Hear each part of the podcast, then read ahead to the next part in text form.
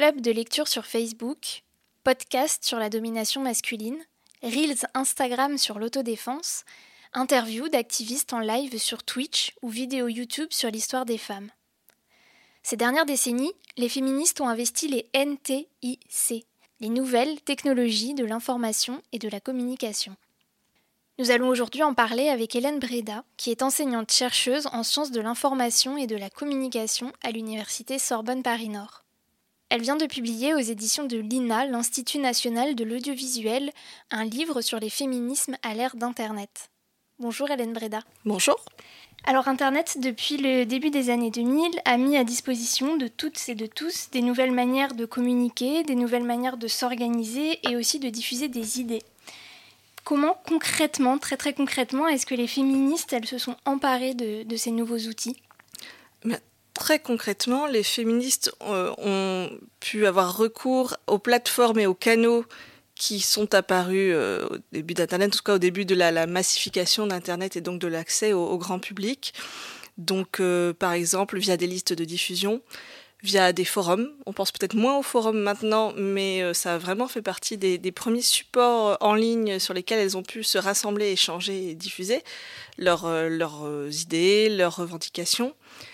Euh, et, puis après, il y a euh, l'arrivée des réseaux sociaux qui a aussi été une espèce de grand coup d'accélérateur, puisque les réseaux sociaux ont permis d'agréger, de, de former des groupes, par exemple sur Facebook, de diffuser des hashtags sur des réseaux comme Twitter, euh, ce genre de choses. Donc, ce qui a été mis à disposition du grand public, les blogs aussi, beaucoup. Euh, les, supports blogs ont servi à diffuser des textes de, réflexion, alors que la blogosphère politique, c'est plutôt quelque chose de masculin. D'un autre côté, on a aussi des blogs qui tiennent plus du, je mets des gros guillemets, mais du journal intime, donc euh, dans lesquels on peut parler de choses personnelles.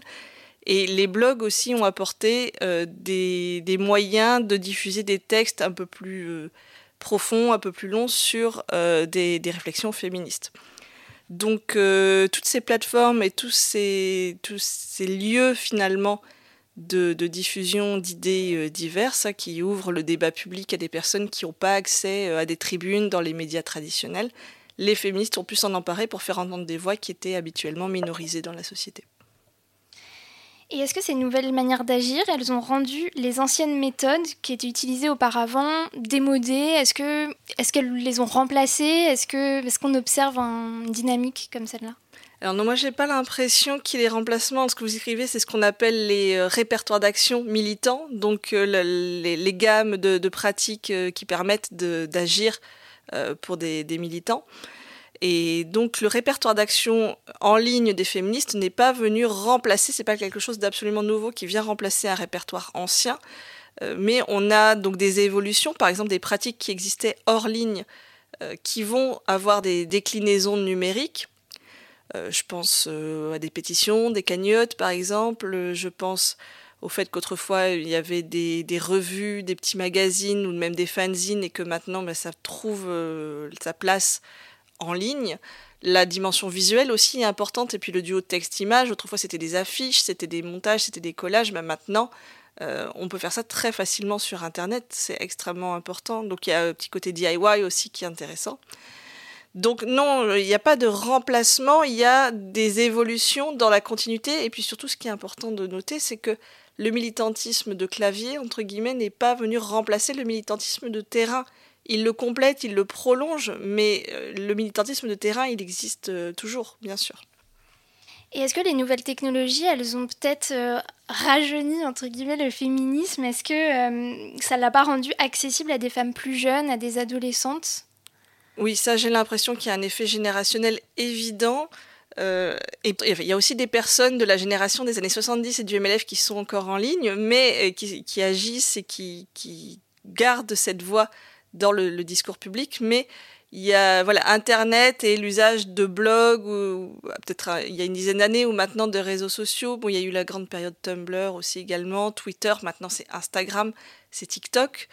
Euh, ça permet une popularisation à la diffusion de ce qu'on pourrait appeler un féminisme pop, ou en tout cas la diffusion auprès d'un public jeune, d'un public entre guillemets profane, c'est-à-dire un public qui n'a pas été exposé à des textes théoriques ou à des, des approches très politisées, mais qui vont avoir une porte d'entrée Euh, je, pense à une génération, la, mienne par exemple, qui entrait beaucoup dans le féminisme par Mademoiselle, la revue en ligne. Et puis après, on commence par Mademoiselle, et puis ensuite on va lire Judith Butler, on va lire euh, Valérie Solanas, on va lire euh, Christine Delphi, on va lire des autrices intersectionnelles aussi. On, enfin, ça, je l'articule aussi hein, dans le livre parce que c'est important de pas juste être dans une approche blanche et un peu bourgeoise du féminisme. Donc on, on a une porte d'entrée entre guillemets pop dans le militantisme qui ensuite va pouvoir permettre un cheminement vers des choses plus théoriques et plus je ne vais pas dire plus exigeantes parce que c'est peut-être euh, un jugement de valeur, mais euh, voilà, plus approfondi, plus structuré peut-être.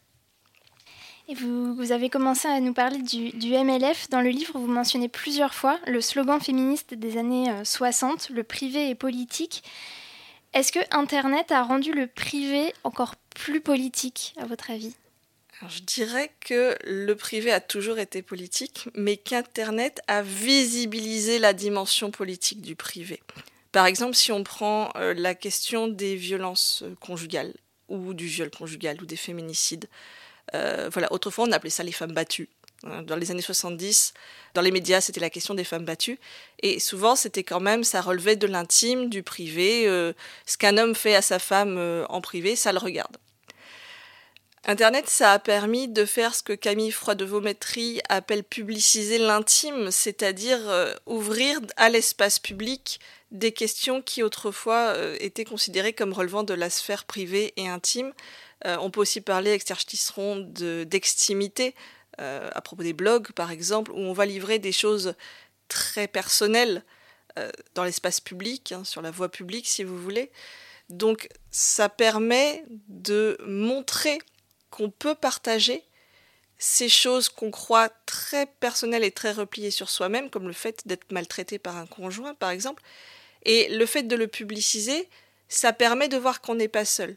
Ça permet d'agréger son témoignage à d'autres témoignages et ça permet de s'ancrer dans un réseau de solidarité, d'aide et voire de trouver une porte de sortie, de se dire je ne suis pas seul dans mon coin, donc euh, c'est ça qui est intéressant. Le, privé a toujours été politique, mais maintenant, grâce à Internet, on ne peut plus ignorer que le privé est politique. Et on peut dire moi aussi. C'est exactement ça, on peut dire moi aussi.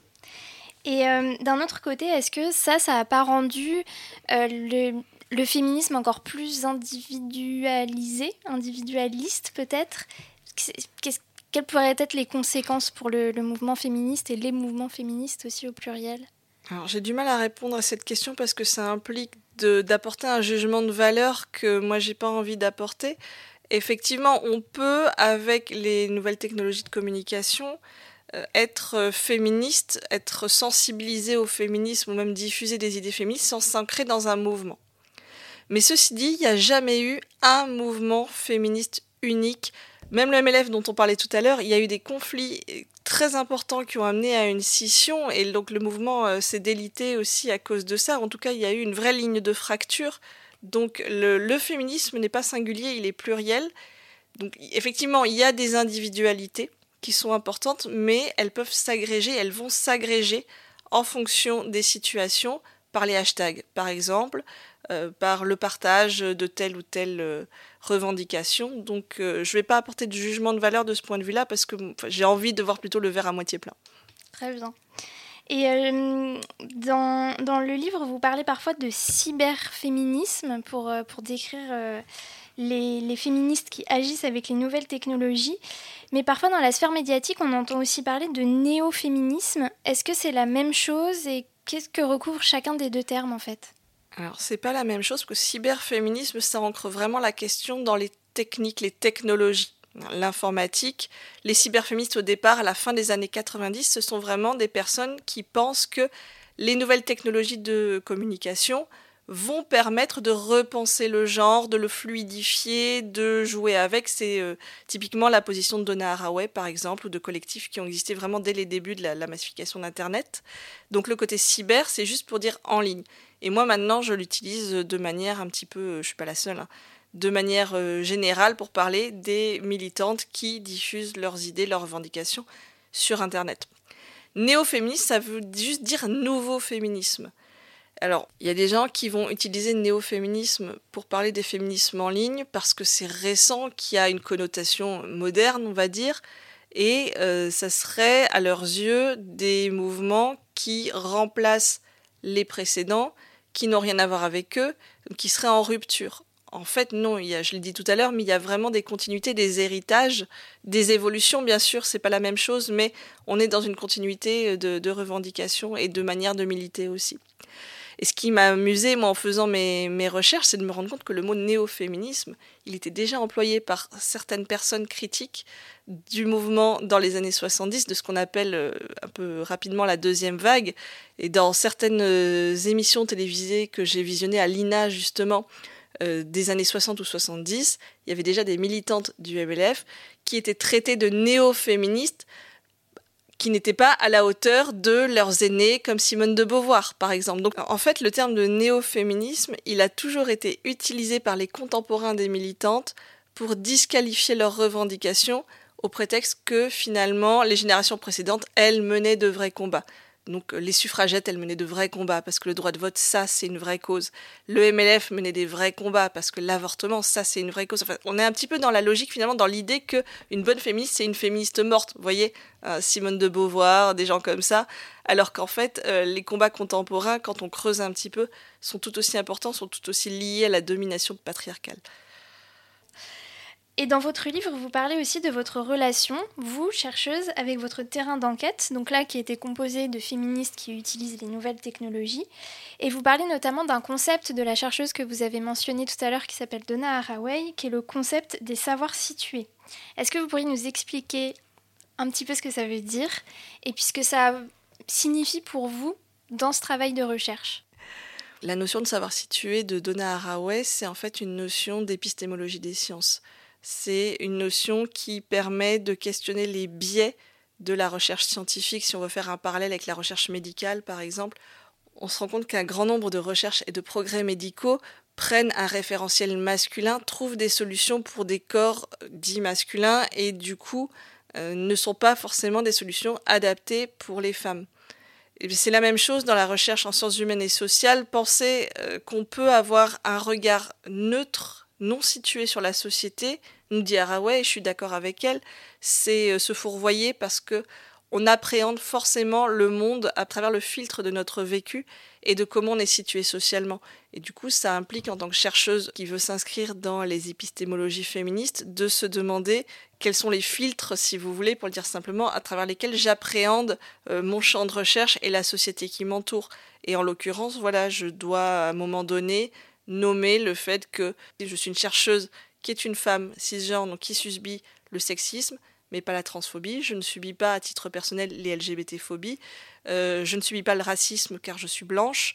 Je, voilà, donc ça implique d'avoir conscience de la manière dont on appréhende le monde en fonction de son vécu, ce qui ne veut pas dire qu'on ne peut parler que de ce qu'on connaît, mais qui implique d'avoir un peu d'humilité et d'aussi aller écouter d'autres personnes. Et je l'ai dit tout à l'heure, moi j'ai voulu inscrire mon livre dans une approche intersectionnelle, donc qui est héritée de chercheuses euh, noires, afro-américaines notamment, euh, natives américaines, sud-américaines, euh, de personnes non hétérosexuelles ou queer également, parfois non binaires.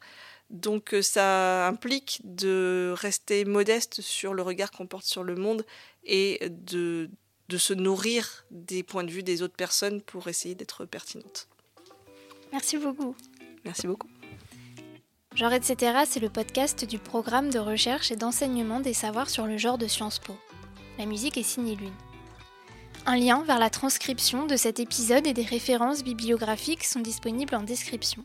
Si vous avez aimé cet épisode avec Hélène Breda, n'hésitez pas à ajouter des étoiles sur votre plateforme d'écoute et à le partager autour de vous.